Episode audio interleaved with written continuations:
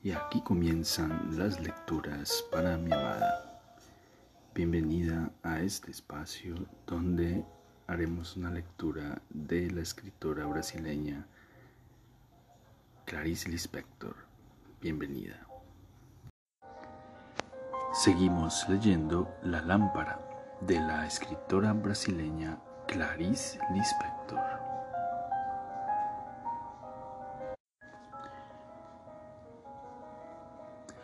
Solo así se unía al pasado del que le faltaba el recuerdo. Desmemoriada, vivía simplemente su vida sin éxtasis. Sin embargo, una extraña atención se apoderaba a veces de ella.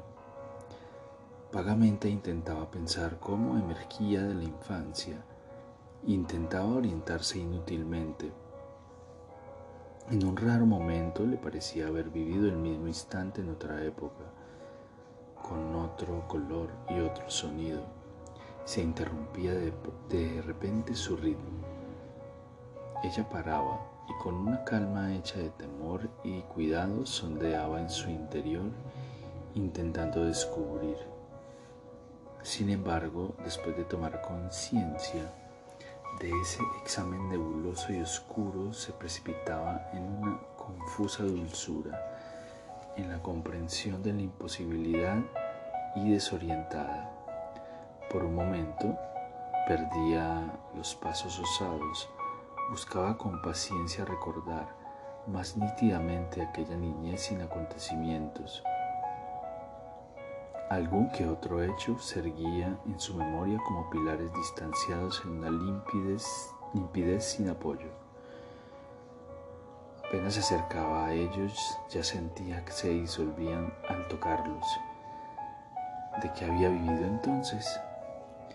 Reunía unos pobres hechos que no eran realmente desenterrados por ella misma, sino por la palabra rememorada por los otros o por el recuerdo de haber conseguido ya recordar. Los reunía, los organizaba, pero le faltaba un fluido que fundiese sus extremos en un mismo principio de vida. Los acontecimientos se alineaban espaciados, sólidos, duros, mientras su manera de vivir era siempre imponderable. Un cierto esfuerzo haría que la memoria volviese una cierta actitud que ella no llegaba a encontrar, como si no encontrase una buena posición para dormir en una noche de insomnio. Ah, si yo tuviese tiempo, balanceaba ella la cabeza con censura y pena. Sabía que nunca llegaría a tenerlo, el lugar donde había nacido. Se sorprendía vagamente de que aún existiese como si también perteneciese a lo que se pierde. Ella misma vivía ahora de pie como una columna erguida. Lo que quedaba atrás era el tiempo anterior a la columna, un tiempo tibio e íntimo, pero si pensaba en él procurando revivirlo, de repente era un tiempo impersonal, aire fresco viniendo de un abismo de nieblas lánguidas.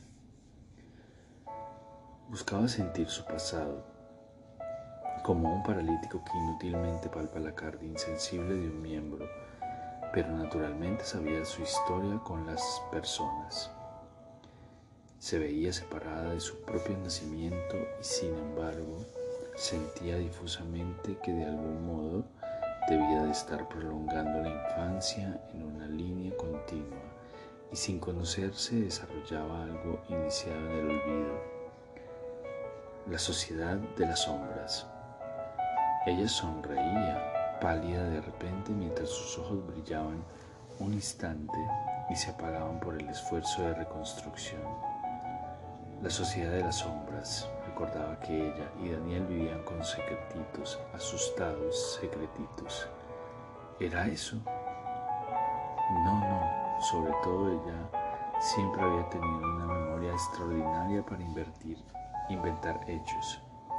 Sí, y que se encontraban en el claro, sí, en el claro. Qué miedo debían de haber pasado. Se es tan valiente de niño, solo eso. Después habían acordado contar a su padre las citas de la Esmeralda en el jardín o de Esmeralda en el jardín Pobre Esmeralda. Pero, ¿por qué? No lo sabía. La verdad es que lo había contado. Su padre había gritado, ella había fingido que se desmayaba o se había desmayado realmente. ¡Qué lista! La vida había cambiado entonces. Eso lo sabía. Ya no era ninguna niña. Entonces cosía, paseaba, visitaba algunas casas en Brejo Alto, seria, callada. Daniel ayudaba a su padre en la papelería. Aunque no se acordase con nitidez de esa época, se veía tanto cada día. Le parecía que ahora estaba siendo impaciente consigo mismo. Lo único que no olvidaba, sonreía, era que alguien se había ahogado en el río. Podía ser solo un sombrero, pero ellos se habían asustado. De cualquier modo guardaba el secreto. Ah, entraba en el sótano, en el sótano. Eso era importante. Su memoria se disolvía en sombras, se apagaba el esplendor en un silencio dulce y pobre un profundo cansancio, cierta perplejidad se apoderaba de ella. Después de todo nunca le había pasado nada. Y entonces, porque aquella conciencia de un misterio que debía ser preservado, aquella mirada que significaba que había existido inefablemente, sabía de forma vaga que había vivido alguna vez sobrepasando los momentos de una sequera feliz que le daba el poder de seguir la sombra de un pensamiento a través de un día, de una semana, de un año. Y eso misteriosamente era vivir perfeccionándose en la oscuridad sin tener siquiera fruto de esa imponderable perfección. Más tarde intentó contar a Vicente cosas de su infancia y de Daniel y sorprendida le oyó decir riendo, yo ya sé más o menos cómo erais pero después de todo, ¿qué hacíais? Entonces no había contado nada. Se quedaba quieta y asustada.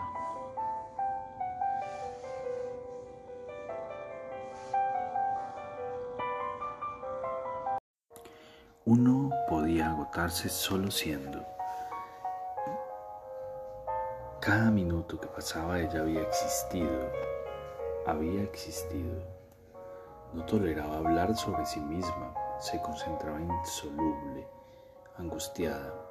En resumen, evitaba lo esencial de las palabras dichas, que era después de todo la sensación de haber vivido lo que se contaba. La vida, la fina indecisión incesante de una vida parecía estar en su relación con quien la vivía, en la conciencia íntima de su contacto. A veces obtenía algo parecido a sí misma, pero era una libertad fácil y casi experimentada, un proceso de libertad, un poder que se usaba y no algo anticipado mientras aún se creaba. La diferencia que existía entre lo que se atrapaba en el aire y lo que lo volaba por sí mismo. Alguna que otra vez, sin embargo, la imitación conseguía ser más verdadera que la cosa imitada y revelaba por un instante. Era una forma de memoria lo que ella conseguía. Así, ah, claro, que deseaba avanzar hacia el futuro para que el presente ya fuese pasado, que ella intentase de nuevo comprenderlo, como si ese juego de perderla, eh, de perderla reclamara como un vicio y un misterio. Intentaba ser sincera como si esa fuese la manera de ver la, la realidad, pero nunca podría resumir su vida actual más allá que uniendo los hechos con los hechos, sin alcanzar los sentimientos. Tres veces por semana podía ir a casa de Vicente y amarlo, porque tres veces por semana él entregaba a la revista su trabajo de esas tres veces por semana. Los otros días eran una gran pausa blanca. Se despertaba, bebía agua, se sentaba en la salita envuelta en su batín florido que se abría en los senos y por detrás. Su madre, su madre resurgiendo en ella. Andaba de un lado a otro sin saber qué hacer consigo misma como si tuviese más cuerpo del que era necesario. Casi no se alimentaba, pero de repente algo en ella se, se degradaba y su ser comía con gran placer. Violentamente, bombones, dulces, platos muy especiados. Ella, que siempre había sido frugal y como una planta, después de pensar un día entero en una comida que se vendía muy lejos, decidía salir a comprarla y adquiriría vida. La traía a casa vibrando de impaciencia y la devoraba con los ojos vacíos,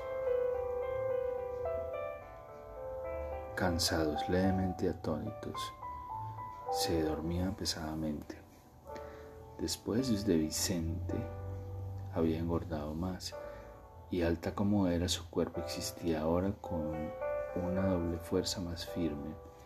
La cintura se había acentuado, la piel había perdido su sequedad y el dorado del sol y se extendía suave y blanca, sus caderas se habían ensanchado y ahora ella era una mujer. Pero su rostro había perdido el vago fulgor se mantenía tranquila con un aire ligeramente pasado de moda como una recién llegada. Solo vestida de blanco y quería un tono urbano y como si lo sintiese prefería ese color para su mejor vestido. Pero sin los paseos, sin embargo, sin espacio para una vida holgada.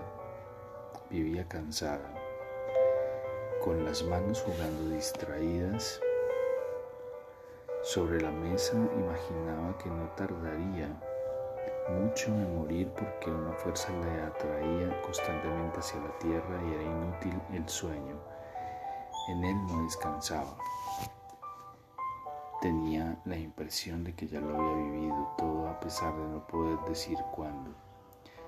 Y al mismo tiempo su vida entera parecía poder resumirse en un pequeño gesto hacia adelante una ligera audacia y después un retroceso suave sin dolor y ningún camino entonces hacia donde dirigirse, sin posarse en el cielo, suspendida en la atmósfera casi incómoda, casi cómoda, con la languidez cansada que precede al sueño. Sin embargo, a su alrededor las cosas vivían, a veces tan violentas. El sol era fuego, la tierra sólida y posible, las plantas brotaban vivas, trémulas, caprichosas. Las casas estaban hechas para que en ellas se abrigasen los cuerpos. Los brazos se anudaban alrededor de las cinturas. Para cada ser y para cada cosa había otro ser y otra cosa, en una unión que era un fin ardiente sin más allá. En realidad, sin embargo, ella tenía una armonía propia. Sí, sí, sí, como una flor que forma conjunto con sus pétalos, lo que no impedía que a veces le naciese del corazón la desesperanza de las cosas que ella no era y se sintiese demasiado llena de lo que nunca había tenido. Tan ambiciosa y envidiosa había sido siempre. Al volver de casa de Vicente se había sentido mal le dolía el cuerpo. Había vomitado con los ojos muy abiertos y tristes. El segundo día de enfermedad la fiebre aumentó. Ya no se sentía especialmente envidiosa. Se miró al espejo, vio sus ojos centelleantes e inmóviles, los labios entreabiertos, la respiración le quemaba el pecho, era jadeante y superficial. Iba a volver a la mesa y a sentarse, pero con un repentino movimiento de cólera casi inesperada entró del cuarto. Se vistió y salió. Los gestos unidos en un solo en un solo impulso por la fiebre que no le permitía reparar en el tiempo que transcurría. El viento fresco le apaciguaba el calor del cuerpo y el rostro, y eso se unía inmediatamente al instante de cólera. Se sintió tan débil que en algunos momentos le fallaban los miembros. Entonces se apoyaba en una parada de tranvía fingiendo esperarlo.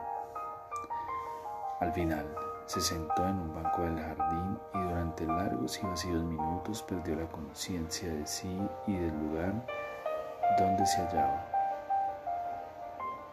Cuando la comprensión volvió como un corazón que vuelve a latir con fuerza, estaba en medio de un pensamiento cuyo inicio no recordaba.